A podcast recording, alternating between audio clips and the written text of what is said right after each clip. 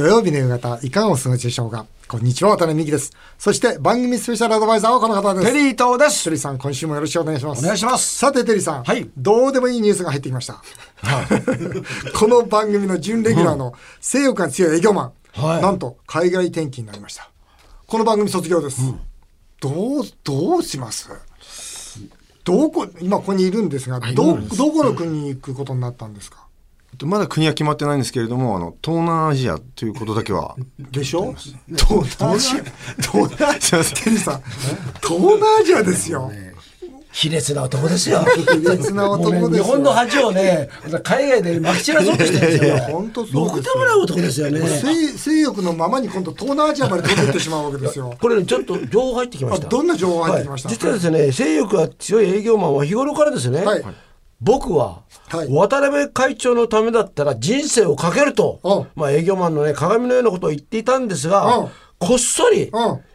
密かに海外転勤の希望を 本社に ふざけたやつ。提出してたんですよね。どういう、なんつうのでこれそれで、はい勝ってですね、はい。6年前に浮気がバレて、はいもう奥さんにですねもう今は手を握ってもらうこともできない。そうですよ。その奥さんにですね、はい。今回の海外転勤の話をどう報告したのか、うん。そして反応はどうだったのか。それ聞いてみたいです聞いてみたいと思いますね、まず、まず、どう、はい。奥さんには何てえ言ったの、えっと、これ正直まだ話をしておりませんでした。そうです。それ会社中みんな知ってて、ラジオのリスナーまで知ってる。これまずくない？これだってさ、はい。聞いてた奥さんの周りの友達が奥さんに報告しますよするよ、するするする。だから、この番組が出るまでには言った方がいいよ。絶対。あ、オンエアまでですね。オンエアはい。まではい。言った方がいいよ。えなんで言わない言わないのいや、ちょっとあの、まだ国も決まってないし、ちょっとギリギリまで、それってまあ、まなんでギリギリまで待つの？いや、あの、まあ、国関係ない関係ないよね。僕はこの話あれですよ。あの、サントリーさんの執行役員の方から直接、まあわざわざ会社に来て報告をしていただいたんですね。僕はその話聞いた時に、ふっと浮かんだ言葉が、虎を野に放つってことなんです。話しま すか放つ。東南アジアに サントリーにとうとう、虎を野に放つのかと思いました。これ、テリーさん知ってる？この言葉。後に大きな災いをもたらすような危険なものを野に放しておくことを例えなんですよ。まさに後に危険なものを野に放していいのかと。だって、この、この男がですよ、東南アジア行ったら何すると思います？で東南アジアのどこ狙ってんの？一番の希望はやっぱタイに？よく聞くのは、タイに行ったね日本商社の人たちが、タイの女性って優しいじゃないですか、ねね。優しいですよね。優しい。かつての日本女性のようなね、でだからさタイに行くっつったらさ、奥さんはねヨルさんの性格分かってんだから、あんた何考えてんのって絶対に言うよね。いや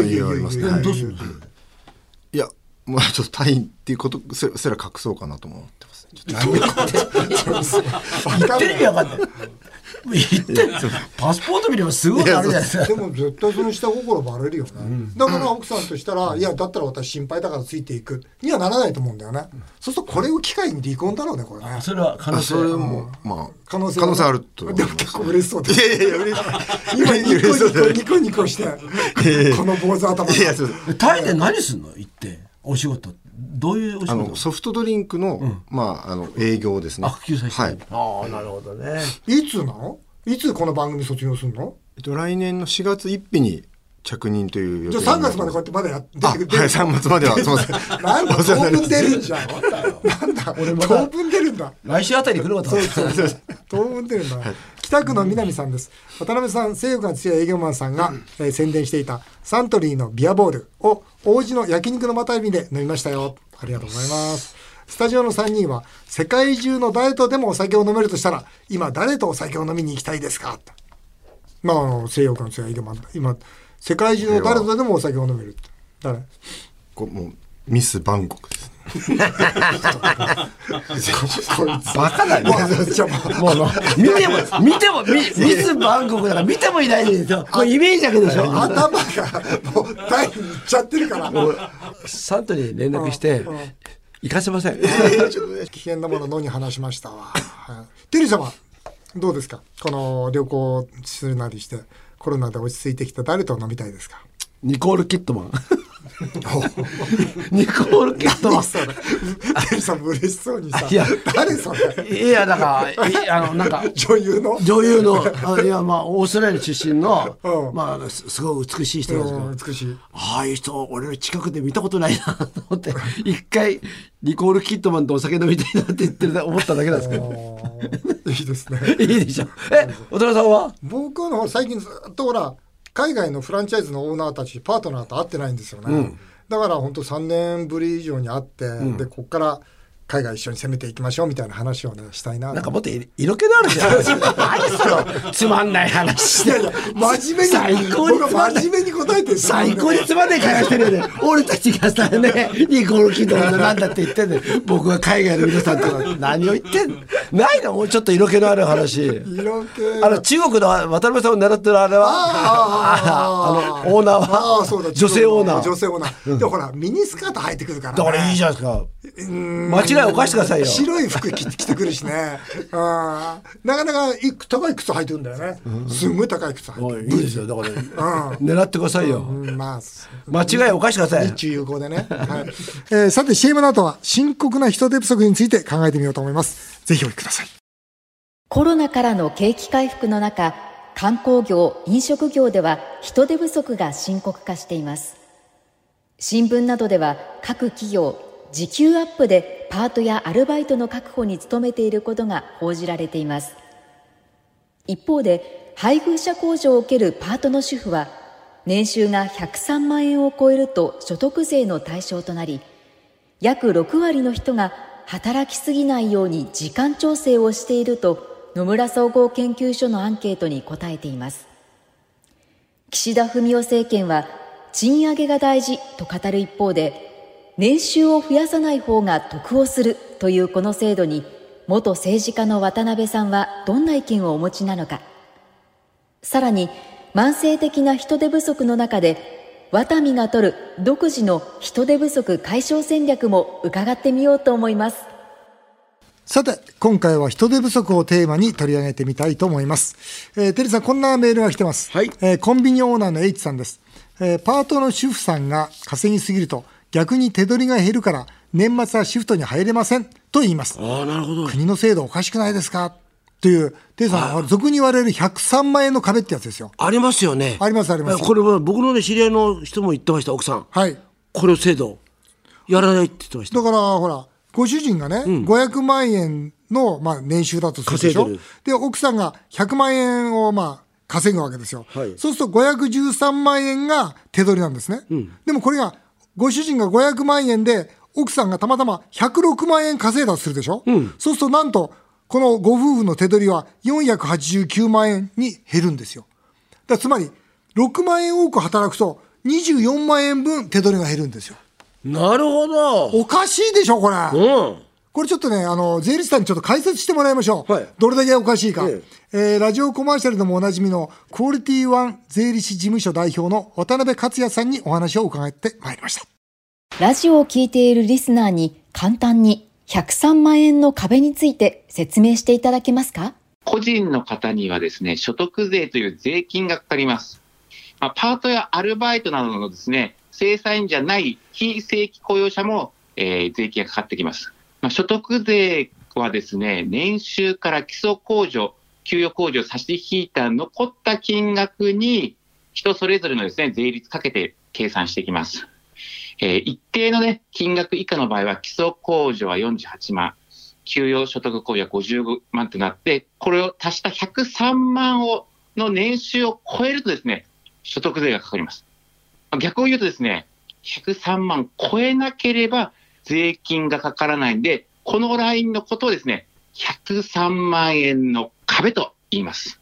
例えば、旦那の年収が500万円の場合、奥様の年収が103万円だった時と106万円だった時では、どれぐらい世帯の手取りに差が出るものですか？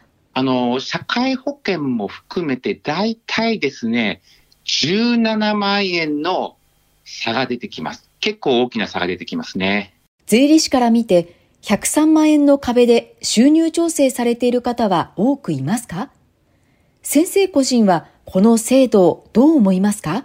えー私のところでもですね、アルバイトの女性の方たくさんいらっしゃいます。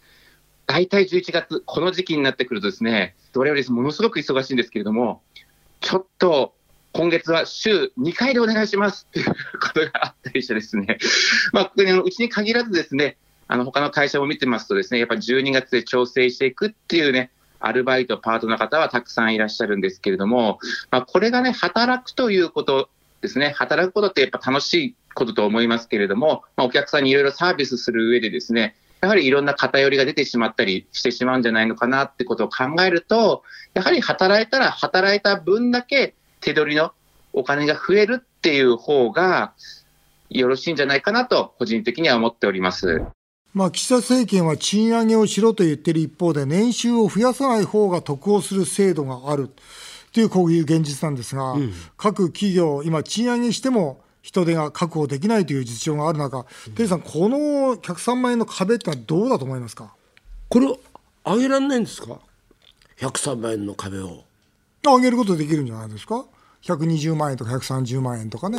うん。そういう感じがいいような気がするんですけど。でも僕はそれね、テリーさん言ってる分かるんだけど、それは結局、付け焼き場的だと思うんだよね。まあそうですよね。やっぱ元から考えたら、働く、まあ、働くほどお金がもらえる、っていうこう当たり前のところに行くべきだと思うんですよ。もともとこの103万円のこの制度っていうのは、高度経済成長が元前提なんですよね。だからご主人がバンバン働く、主婦の方がちょっとだけ働くと。でも100万円ぐらいだったら、その税金かけないですからねという、そういう前提だと思うんですよ。でも今、何が日本で一番問題かというと、働く人がいないってことですよね。でなおかつ奥さんにはフルで働いてほしいわけですよ。であるならば、奥さんもご主人もフルで働く、でそれについて税金はちゃんともらえますよと。だけども、普通にね普通に、だけどもですよ、だけども、ある一定の所得よりも低い方においては、お金を例えば還付しますよとか、言うんだったら一番分かりやすいじゃないですか。だからこれが、働かない方が何かこう得をするっていう制度においては、もともとこの働くということに対しての考え方が僕は間違ってると思いますね。昔と時代が違うってことですねそう時代が変わるんだから変わるんだから、変わったんだから、あの税も法律も変わるべきだと思いますよ、ね。これなんでじゃあ今こういうふうに言われていて、政府は動かないんですか？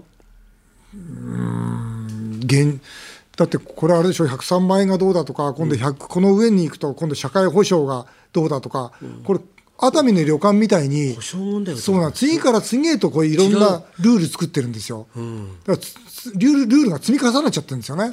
だから一度ちょっと待てよと、働く国民が働いてことは大事で国民には働いてもらいたいよね我々はという国の制度の中でしっかりとした前提をもう一度見直すべきでしょうね。なるほどこれ例えば普通の今働いた人だけあ働けば働くほど手に入るっていうと、今度それこそなんか保険社会保険問題とかいろんな問題が出てくるってことですか、うん。だからあの保険の問題とか。この問題について言うとあの奥さんは例えばこれで次の壁130万円を今度超えてくると、社会保険料を奥さん自分で払わなきゃいけないわけですよ。ああそうだよね。そうすると扶養家族じゃなくなってくるわけですよね。あそそうなりますよね。そうそう。だからそうしたらトータル損じゃないかというような形においての、まあ、損得損得なんだけど、僕はだから本当にだ例えばね皆さんに働いてもらいたいわけじゃないですか。だ例えば最低時給も僕は例えば100時間働く人は例えば時給1000円ですよと、でも150時間以上働く人は時給1300円ですよって言ったら、あもっと働こうと思うじゃないですか。要するにこの国の最大の問題は労働人口が今いないってことなんですよ。そしたら労働人口を増やすためにはどうしたらいいかっていう発想の中で制度をもう一回作り直していかないと。労働人口がいないっていうのは、みんな働きたいんですけども、好きな仕事がないってことですか？いやいや、一番の問題は高齢化でしょ。どんどんうん日本全体から言うと、まあ、GDP っていうのはね、労働人口をかける生産性ですから、この労働人口自体が減ってるっていうのは、間違いなく高齢者の方がだんだん引退されてることですよ。そうすると少子化になっていくと例えば海外からね、ひまあ、例えば、あの人を入れるとかっていう形のものを作っていかないと、そうですよ。だからね、前回のジム・ロジャースさんなんかは、日本の最大の間違いは移民を入れないことだと言そうったの。ですよね。そうなんです。そこも大事ですよね。大事です。少数化してるから働く人がもういないってことも現実じゃないですか。例えば、子供の働きたいけどもそうそう。働けないって人もいますからね、でも、テリーさん、この円安で外国から今度働く人も来なくなりますよ。ああそうだっだねて日本で働いても部部が悪いということで。そうするとやっぱり高齢者の方にもうちょっと頑張って働いてもらうとか。それからまあそのね奥さんとかうん皆さんにもうちょっと働いてもらうという形で制度を変えていかないとダメなわけですよ。なかなか高齢者の人が働く場所がないっていうのもありますよね。でもうありますか？うちのだって、ま、宅食の真心さんなんかはあみんなそうですよね。皆さん高齢者で1日23時間の仕事を楽しんでやられてますもんね。そうですよね。だそれはもう働こうと思えばいくらでもあるんじゃないですかね。まあそれはそうですよね、うん。だやっぱ僕は本当税と法律でこの働くっていうことに国民をもっと持っていくような仕組みにしていかなきゃダメだと思いますね。103万円だからもうここで働かないんだって言ったら最大の損失ですよね。誰も得しないですよね。と思いますね。でもそんな中でワタミはね、はい。えー何してるかっていうと、あのほら外国人でもカンボジアにほらあのあね。語学学校を作って、はい。でその語学学校から、まあ、日本に夢を叶えるために来てもらうとかいう、まあえー特定技能とかいうのあるんですが、はい。まあ、それ以上にワタミでは一番力入れてるのは、アルバイトとかマンゴルさんを社員にするってことなんですあいいですね。もうこればっかりなんですよ実は。やりきれますね。もうだから昔は、僕は会社作ってから78年は社員募集したことないんですよ。もうずーっとアルバイトさんがどんどん社員になってくれるんでで今ももう一度ワタミ原点に戻って、アルバイトさんとかパンオコロさんそれからアルバイトさんの友達が、社員になりたいと言ってくれる、そんな会社にしようよってことでやってるんですが、うちの執行役員なんか8割方あれですよ。アルバイトですよ。あもともともともとあの空の天才の分部筆頭に。あわか若林さんそうだよ。そうですそうです。あなんかこれですね、はい。なんか届きました。何が届いたんですええ。か、ここで情報が入ってきました、はいワタミの副社長の清水さんに聞いたところ、はい。アルバイト時代、はい。渡辺さんにですね「お前渡辺向きの顔をしているな社員にしてやる」と言われ採用の理由がいまだによく分かりませんと。アルバイトから社員になってまあ副社長にまでなれたんですが、はい。えー幸せな人生だと思うんですが、はい渡辺さんに感謝しかありません。なんだねそんなことないけど。しかし！はいなんですか？しかしなんです。なんかあるんですか？しかし清水さんにですね、はい。生まれ変わっても、渡辺さんに誘われて社員になりますかと質問したら、うん。一旦考えますと。と曖昧な返事をしてるということなんですけど。曖昧ですね。曖昧ですねこれ。それ曖昧ですね、ええ。これどうでしょうか？でも僕は本当に店ずっと回るじゃないですか、で顔を見て、はい。ああ本当こいつワタミ向いてるなと思うともう一本釣りですよ。一緒一緒にやろうよ。わわわ渡辺顔って何ですか？やっぱ明るいことですよね。あ大事ですね。うん明るくて大事ですね明るいのは。うん、あ明るくて素直。これ大事ですね。ねあとおしゃべりもいいでしょ。そうですね。うん、前向き？ねうんそれは絶対大事です。確かにそうですよねだからその副社長は、清水さんりあのほら明治のラグビー部、でラグビー部の合宿がない時にこうアルバイトで入ってたんですよ。ラガーマンだったんだそうです。明治のラグビー部ですよ。本本物の、もうん、の五軍の補欠なんですけど。ういやでもいたいただけすごいですよ、うん、そうでしょ？あの当時もいただきすごいでしょ？うんそれで彼に彼は何したかというとお店であのほらたまにしか来ないから仕事できないわけですよ。で入り口でいらっしゃいませ係やってたんですよ。いらっしゃいませ。そういらっしゃいませいらっしゃいませ、はい。でいらっしゃいませがあまりにも感じよかったんで、お前社員になったらどう？っつって。そしたら社員になったんですけど、そういうのって大事だよね。やっぱアルバイトさんが見てて、あこの会社の夢一緒に追いかけたいなって思うような、ね、そんな会社であってありたいし。そうですよね、うん。だそういう会社だったら人手不足なんかないんじゃないかな、皆さんねラジオ聞いてる皆さんもね、ぜひ渡辺へね来てくださいよ 食事しながら働いてくださいよ はい、わかりました。えー以上、今回は人手不足をテーマに取り上げさせていただきました。さあ、続いてはメールを紹介させていただきます。えー船橋市の伊藤さんです。近所にワタミの焼肉店上村牧場がオープンしました。ありがとうございますさつま牛をたくさん食べました。テリーさんがあのお店ではワタミは儲からないと言っていて、なんか得した気分になりました。いや、本当そうなんですよ。